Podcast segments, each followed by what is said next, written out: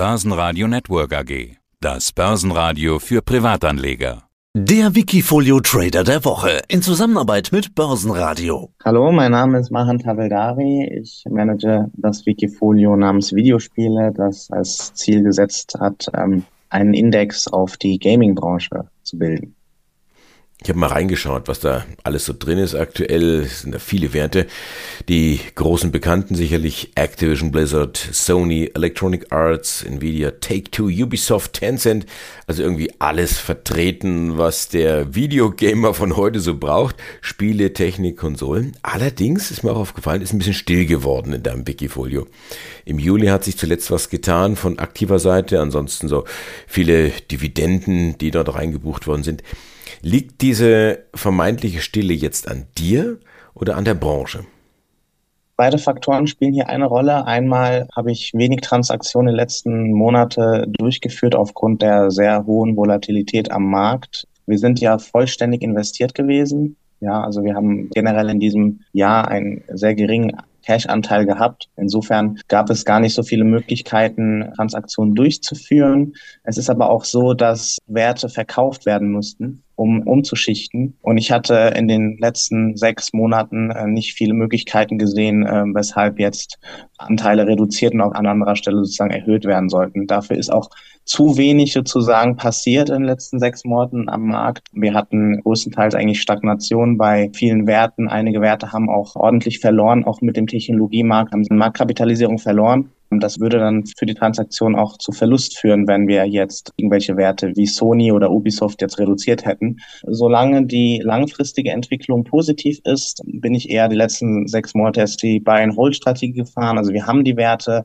wir warten ab, bis die Marktphase sich stabilisiert, bis wir das Tief erreicht haben. Wenn wir wieder im Aufwärtstrend sind, dann äh, ergeben sich wieder die Möglichkeiten, Gewinne mitzunehmen und dann noch zu überprüfen, ob die Gewichtung noch dem Markt entsprechend angemessen ist. Wir nehmen also mit, die Gamer-Werte, die Videospiele, die folgen offensichtlich dem Gesetz der Tech-Werte. Das war ja in diesem Jahr gar nicht einfach. Gibt es darüber hinaus vielleicht auch so eine Art Sommerpause in der Gaming-Industrie? Ja, das ist tatsächlich schon immer so gewesen, dass im Sommer wenig Spiele erscheinen. Die meisten Spiele werden immer terminiert am Ende des Jahres, also im vierten Quartal, um das Weihnachtsgeschäft mitzunehmen. Das ist auch der Grund, warum auch immer Konsolengenerationen starten, auch meistens immer zwischen Oktober und Dezember. Wie jetzt auch die aktuelle Konsolengeneration vor zwei Jahren mit der PS5 und der neuen Xbox. Viele Neuheiten erscheinen auch im ersten Quartal, also um März rum, insbesondere aus Japan, weil auch da das Fiskaljahr dann bei vielen Konzernunternehmen dann auch endet. Jetzt beginnt eigentlich erst die interessante Zeit und zusammen mit der makroökonomischen Lage, die sich jetzt so langsam ein bisschen aufhält, wir haben es ja gesehen, dass die Inflation jetzt so nicht mehr so hoch ist, sie ist noch sehr hoch, aber sie sinkt zumindest und es ist Licht am Ende des Tunnels zu sehen, dass in den nächsten sechs Monaten wir möglicherweise etwas weniger Druck haben werden, Zinsdruck sozusagen auf Tech-Werte und äh, dass sich insgesamt ein bisschen aufhellen wird. Wobei man natürlich auch sagen muss, während der Nasdaq knapp 40 Prozent, ja, also um die 37 Prozent von der Spitze verloren hat, hat das Wikifolio jetzt ungefähr 26 Prozent gefedert. Ist also etwas äh, robuster gewesen als der Nasdaq. Also vergleichen zum S&P 500, da hat ja auch 21, 22 Prozent, sind wir eigentlich gar nicht so viel schlechter als der Gesamtmarkt und deutlich besser als, als der ähm, Technologieindex, der ja die letzten Jahre auch überdurchschnittliche Renditen erwirtschaftet hat. Insofern kann man schon sagen, dass die Gaming-Aktien sich sehr gut geschlagen haben in dieser Krise.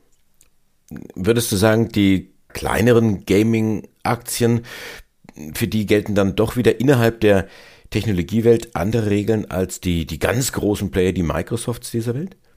Ja, das ist tatsächlich so. Wir haben ja einige ganz kleine Werte im Wikifolio. Das sind hauptsächlich Startups gewesen, die auch noch gar nicht profitabel sind. Das sind gerade die Werte, die jetzt auch hier mit 60, 70 Prozent hier im Minus stehen im Wikifolio. Wenn man sich aber die Gewichtung anguckt, das sind äh, ganz kleine Werte, die wir aufgenommen haben mit ja unter einem Prozent, also 0,3, 0,6 Prozent. Das sind jetzt nicht viel. Das habe ich auch bewusst so gewählt, weil das wie gesagt auch Positionen sind, die eben jetzt schon einige Teile des mobilen Marktes abdecken sollen. Es sind auch neue Spiele erschienen, aber es sind eben Unternehmen, die auch eine niedrige Marktkapitalisierung aufweisen, noch wenig Marktanteile haben und entsprechend jetzt in dieser Krise natürlich ordentlich an Wert verloren haben. Insbesondere die asiatischen Aktien, die Hersteller von Mobile Games, die aber auch insgesamt ähm, durch den regulatorischen Druck in China mit allen anderen chinesischen Konzernen wie Tencent und Baidu und Alibaba und wie sie alle heißen, auch mit verloren haben. Sie wurden sozusagen von diesem regulatorischen Druck sozusagen nach unten gezogen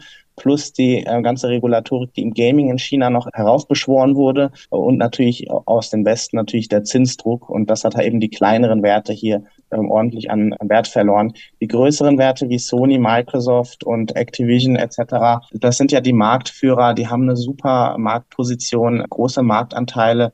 Gut, es gibt jetzt aktuell mittlerweile etwas besser sehr viele Lieferengpässe bei den Konsolen. Das heißt, viele potenzielle Käufer können sich gar keine Konsole kaufen. Allerdings verbessert sich das und wenn man sich die Geschäftsberichte jetzt anschaut von Sony und Microsoft im Gaming-Bereich, sind die jetzt nicht schlecht gewesen. Klar, vielleicht nicht so gut wie letztes, äh, das Corona-Jahr, wo alle zu Hause sozusagen gesessen haben und Spiele gespielt haben. Aber verglichen dazu und unter Berücksichtigung, dass wir jetzt doch eine sehr große Krise haben, äh, sind die Zahlen doch sehr gut. Und das ist auch der Grund, warum die Großen jetzt nicht so viel an Wert verloren haben. Die Branche befindet sich ja sehr stark im Wandel, in der Konsolidierung könnte man auch sagen. Wir hatten in unserem letzten Interview vor etwa einem halben Jahr gesprochen über Take-Two und Zynga, die Übernahme.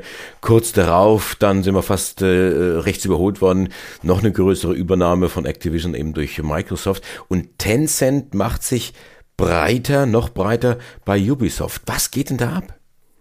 Ja, der Gaming-Markt, der war jahrelang sehr fragmentiert. Es gab auch große Unterbewertungen. Das sieht man auch sehr schön natürlich, wenn die ähm, Transaktionen stattfinden, die der Aufpreis, der gezahlt wird, der nicht selten über 50, 60 Prozent sind. Und diese Transaktionen bestätigen natürlich, dass die Unternehmen unterbewertet sind. Und gut, man kann natürlich auch immer streiten darüber, ob jetzt 69 Milliarden Dollar für Activision Blizzard jetzt fair sind. Aber das ist nun mal, was Microsoft jetzt entschieden hat, was der Markt entschieden hat, was die Investoren akzeptiert haben.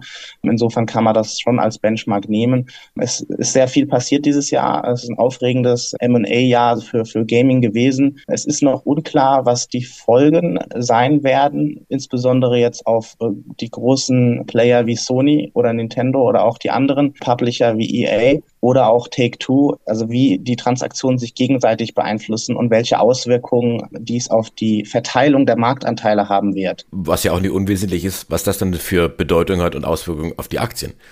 Genau, also sicherlich ist es so, dass die kleinen Unternehmen, die, die kleineren Unternehmen, die übernommen haben, natürlich sehr profitiert haben, die Investoren. Das Portfolio von Microsoft ist natürlich zum Beispiel durch Activision Blizzard oder, oder auch Take-Two deutlich breiter geworden. Ich denke, da werden auch viele Synergieeffekte dann eine Rolle spielen, insbesondere jetzt im Mobile Gaming Markt, dass jetzt zum Beispiel Take-Two Zynga übernommen hat, da auch sehr viel Know-how sozusagen direkt eingekauft hat, was bei Take-Two praktisch vollkommen gefehlt hatte vorher.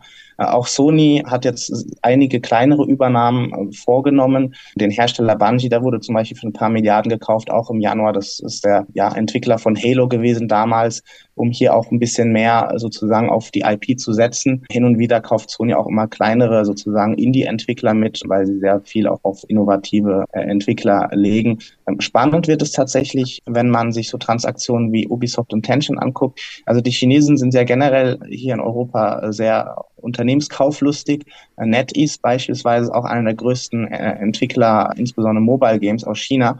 Die haben zum Beispiel Quantic Dream, ist ein französischer Entwickler, komplett aufgekauft. Quantic Dream das berühmt für die Spiele wie Heavy Rain oder Beyond und hat äh, sehr viele Einheiten auch verkauft auf den PlayStation-Konsolen. Die wurden komplett aufgekauft von NetEase. Tencent hat ein großes Interesse gehabt, bei Ubisoft einzusteigen mit einem größeren Anteil. Allerdings äh, hat die Guillemot-Familie das eben versucht zu begrenzen. Jetzt sind sie bei, mit 10 Prozent dabei und können den Anteil noch ein bisschen and erhöhen. Die Aktie hat davon überhaupt nicht profitiert. Die Investoren, die hatten sich erhofft, dass Ubisoft komplett übernommen wird von Tencent. Die Bewertung äh, auf Basis der Transaktion war bei 80 Euro. Aktuell ist Ubisoft so ungefähr bei 25, 26 Euro. Das heißt, Ubisoft ist stark unterbewertet, wenn man jetzt die Transaktion Tencent Ubisoft sich anguckt. Also äh, rein rational gesehen, mit betriebswirtschaftlichen Mitteln kann man das nicht erklären, warum Ubisoft jetzt so günstig ist. Auch wenn man jetzt das Kurs-Umsatz-Verhältnis sich anschaut, dann sind wir nah nachher bei eins. Da ist das Unternehmen äh, mindestens drei, vier Mal weniger wert als vergleichbare Multiples von anderen Aktien nimmt. In der, in der Branche vergleichbaren Aktien sehr unterbewertet. Also ich denke, hier ist eine große Enttäuschung da, warum jetzt Ubisoft nicht übernommen wurde. Das kann sich allerdings noch ändern. Ubisoft ist ja auch noch für offen für weitere Transaktionen. Außerdem, wenn jetzt noch weitere Spiele erscheinen und der Markt insgesamt sich verbessert, dann werden die äh, Kennzahlen sich auch verbessern und ich denke, Investoren da auch zuschlagen. Also da mache ich mir eher keine Sorgen. Schauen wir noch kurz aufs Wikifolio. Auch an dem ist natürlich das schwache Tech-Jahr 2022 nicht spurlos vorübergegangen. Wir standen vor genau einem Jahr am 19. November 2021 bei 270 etwa und jetzt im Tief war es ungefähr 200. Von dem Tief haben wir uns leicht wieder nach oben gearbeitet mit 210. Also ich nehme mal an, das Jahr 2022, das ist negativ, das bleibt auch negativ. Aber was hast du denn für eine Perspektive? Ja, das war bisher das schlechteste Jahr in unserem Wikifolio. Gestartet sind wir irgendwann 2016.